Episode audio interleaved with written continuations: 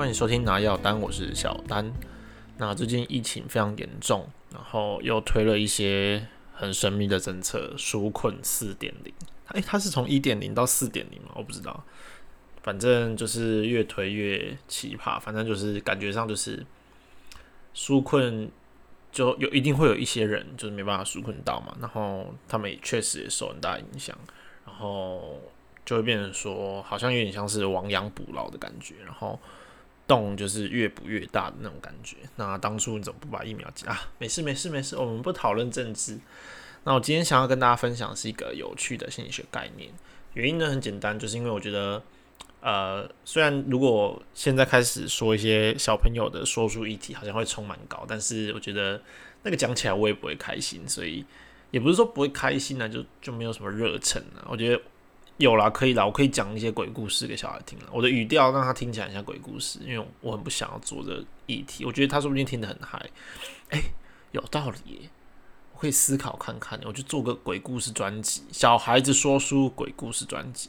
说不定会有那种很猎奇的小朋友就很爱，然后通常这种猎奇的小朋友就是他可能精力也会很旺盛，然后父母就觉得啊，relief。算了 算了算了，不要不要想一些那么那么奇葩的地方。好了，那今天要跟大家聊的是一个心理学概念，叫做错误的前提暗示。那乍听之下一定会觉得说，这差小又错误，然后又前提暗示，到底是怎样？其实错误的前提还是很简单，它的意思就是说，我会刻意的提出一些很极端的二选一选项，让你去做选择。那其实，在你回答这个选择的时候，你就已经落入了我的陷阱了。怎怎么讲？好像游戏王一样，你已经翻开覆盖的卡，你已经掉入我的陷阱，然后对方再翻开覆盖的卡，这样。它的概念其实就蛮简单的，就是你只要提一个很极端的二选一的。选择性的问题给你要，就是给你的受众啊，然后借此去操控你受众的一些思想或者是他的一些行为模式。那我举一个例子好了，在二战期间，其实二战不是二战，二二战期间，那时候希特勒大家应该都知道吧？不知道的话自己 Google。希特勒那时候呢，就对民众提出一个二选一的问题，就是他们。他就在他的演讲当中就很慷慨激昂的跟民众提说 p o l i c e 啊，没有好了，我不会德语，要战斗还是不战而逃？你们要被犹太人支配，这样好吗？还是杀光他们？这样之类的就是很极端的一个二选一问题，好像诶，除此之外没有其他选项，明明就还有一百万种解法，那他就是故意要这样提。那这样提呢，在那个提问者刻意。后，未获得允许的前提下发问这个问题，其实受众你就会突然就，哎，要战斗还是不战而逃？然后在那个历史环境背景之下，那你当然是选战斗嘛。他说，哎，那你要被犹太人支配，这样好吗？还是我们杀光他们？当然他是很慷慨激昂的讲，当然不是像我这样就是这么和善的提议。哎，还是啊，杀光他们好呢？当然不可能嘛。那。在那个氛围的催化之下，你当然就是会选择，就是不要被支配嘛，谁想被支配啊？那民众就会觉得说，那我就是要杀光他们这样。那其实他当时用了这一个心理学的方法，就是现在我们所谓的错误的前提暗示这个心理学的方法。那其实这个方法有很多种名词啊，你可能会听到什么双重假定啊，或双重束缚，这其实都在讲同一个概念，就是我刻意的去提出一个。二选一的问题，然后好像除了这个之外没有其他选项，然后让你自然而然的去从这两个问题当中去做决定。那其实其实这项心理学技巧厉害的地方，应该说可怕吧？如果是拿拿来做到不好的地方的话，就蛮可怕的。那它可怕的地方就在于说，收到问题的一方，你你。感觉上你会觉得是自主在做决定嘛？因为我就问你说你要战斗还是不战而逃，那你就会回答说啊，那我要战斗。你就觉得说嗯，是我经过我判断之后，我决定要战斗。但其实你没不论做了哪一个决定，其实都在我的预料之中了。原因是因为呃，希特勒那个要战斗还是不战而逃，那可能七十趴的人都觉得很不爽当时的那个政治的氛围。其实大概大概率都会选战斗，很少人有人会选择不战而逃。那你当然当时如果你身在那个环境，你肯定是选择战斗嘛。但你确实，你却忘了其实还有很多种不同的手段或者手法，比如说呃一些透过一些外交手段呢，或者是呃可能透过一些政治的联呃联手来抵押之类的。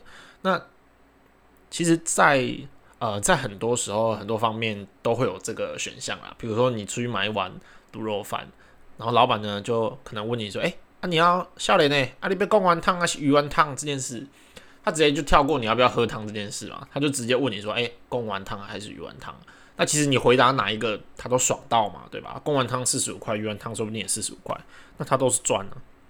那这种这种心理学技巧其实应用范围很广，然后像。你刚刚听过嘛？就你你刚刚有，就像我刚刚说的，小吃店老板问你的那种方法，其实都是那一种双呃错误的前提暗示的一种使用情境啊。那当然，如果你是业务啊，或者是你需要去说服一些人，或是某一个特定的人的时候，其实你也可以默默的运用这个技巧啊。你就直接问他，比如说你是业务，你要推销推销就是鞋子。那有一个小姐进来，你就可以直接问她说：“请问是要，请问是要球鞋呢，还是休闲鞋呢？”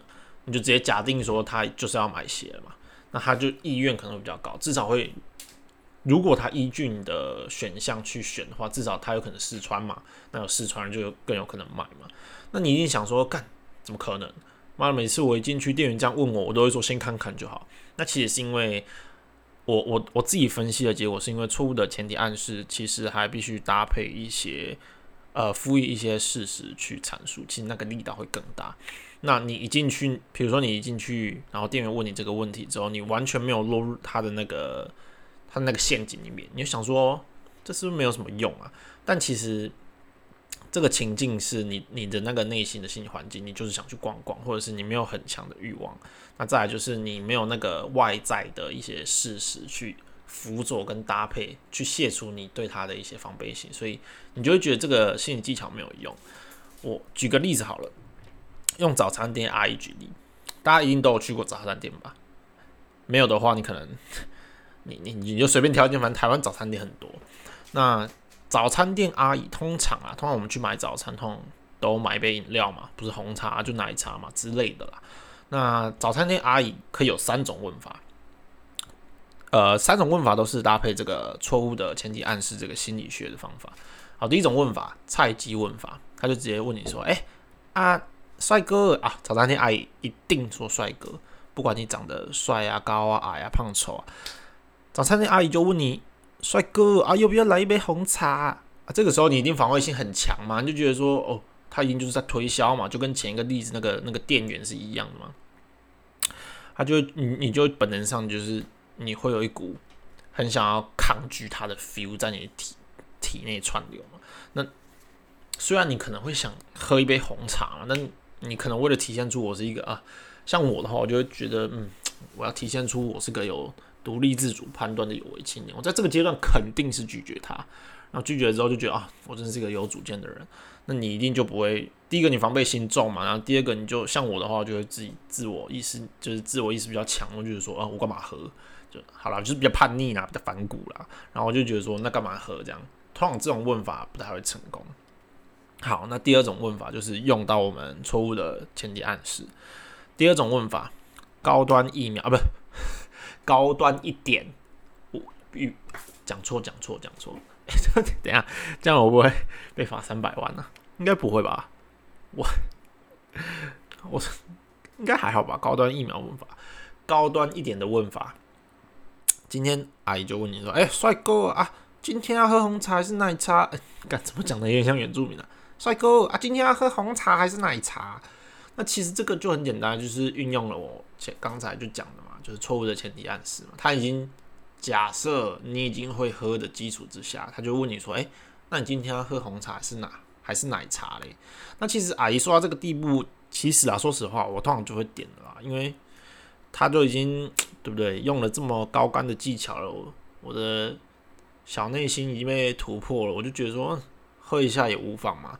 那如果有的话，我通通常然后通常都是点个奶茶啦，这应该大家都知道的秘密啦。因为就有没有看我那阵子有没有便秘啊？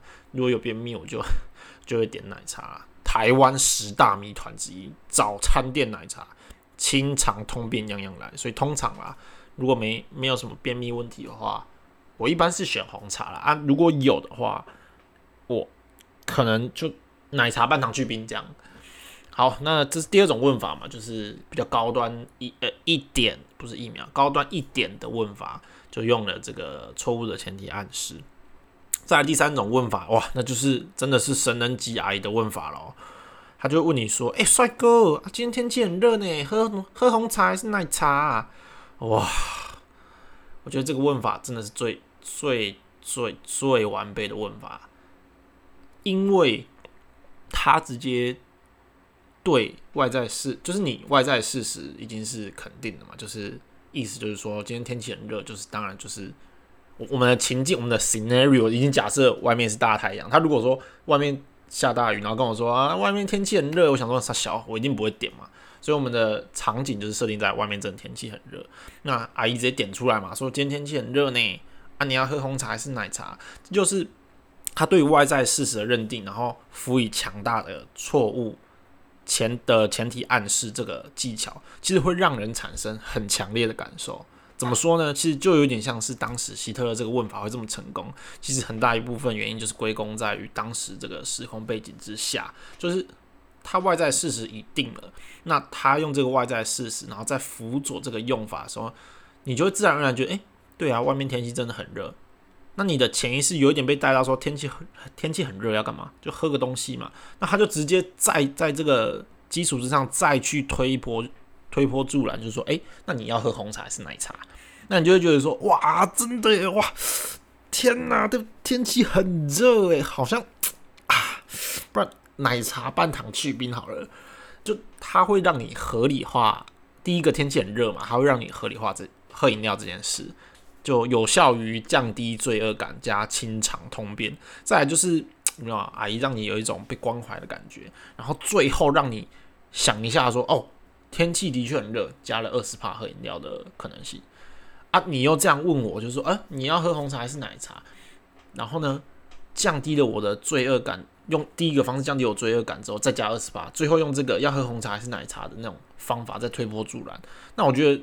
让我自己决定说要不要喝饮料，那我就会觉得说啊，我这样还是一个自主判断的一个好青年，所以我就直接就喝饮料了。最后那一个真的算是临门一脚吧，就是让我觉得说我是根据自身外在环境加上内在真好热，然后再加上一些。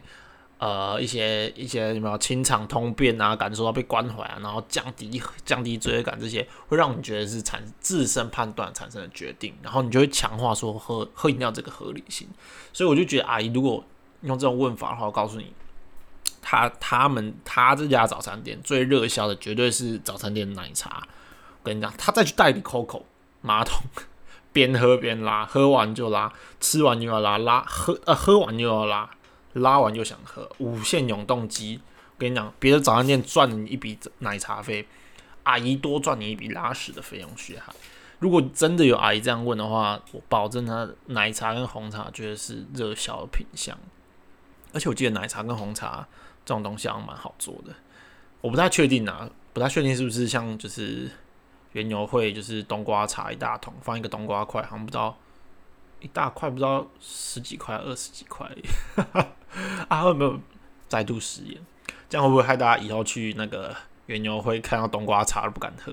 一杯卖你十块，以为很便宜，但殊不知他用十几块的钱泡出了不知道多少杯。那这件事也不知道他泡怎么样，有没有泡开还是什么样子？所以这这三种问法，我觉得算是一个蛮好的举例啊，就是菜鸡问法有没有？高端一一点的问法跟生人级的问法，其实。只要你合理的运用这个错误的前提暗示，然后再搭配一些当时的情境或是外在事实的话，我觉得这是一个非常强力的一个推销或者是说服别人的一个工具。那如果你之后，比如说你你是个业务员啊，或者你是店员啊，或者呃你需要说服人，然后你有一些情境不知道该怎么用，或者是你你。没有一个想法，没有一个头绪，该怎么样去起头，或是产生这样子的问句的话，我觉得你也可以，就是直接我我有留 email 吗？我也不太确定，反正你可以在底下留言问我，那我会跟你一起讨论。虽然不一定准，但是我觉得心理学的东西就是这样，你要多去尝试，然后多去思考，多去分析，多去归纳。我觉得之后慢慢的，你的说服人技巧啊，或者是你去谈一些比较棘手的问题的时候，你会更得心应手了。对啊，比如说你真的要去谈薪水的时候，你也许有机会就可以用到这个问题啊，就是说，嗯，呃，不好意思，HR 想要了解一下公司对于薪水六万块，或者是年薪，呃，月薪六万块，或者是年薪一百二十万，就是透过一些加急补助，哪一个方案会更有更有说服力一点？那有可能他就会顺着你的讲，或顺着你的话去思考。当然，在谈薪水会比较困难啊，因为通常他的就是通常公司给一个 position 的的的那个薪水的话，会有一个 range 啊。但我觉得你如果透过你透过这样的谈判方式的话，至少会比呃人家问你说呃就是人家跟你聊薪水，然后你就说切一公司决定这样子要来的好。我觉得就是用不一样的谈判的方式，可以帮助到你在很多不一样的环境之下，就会起到一定的作用。我觉得。好了，那今天就是跟大家聊一下这个错误的前提暗示的强大，然后一些历史曾经有人用过，然后就是就是效果非常好。那做就是用一个，那我的话就是用一个早餐店阿姨的案例来举例啊，希望大家都可以就是灵活运用在各种你有需要说服人的情境之下。好，那今天小丹就讲到这儿，大家拜拜，下次见。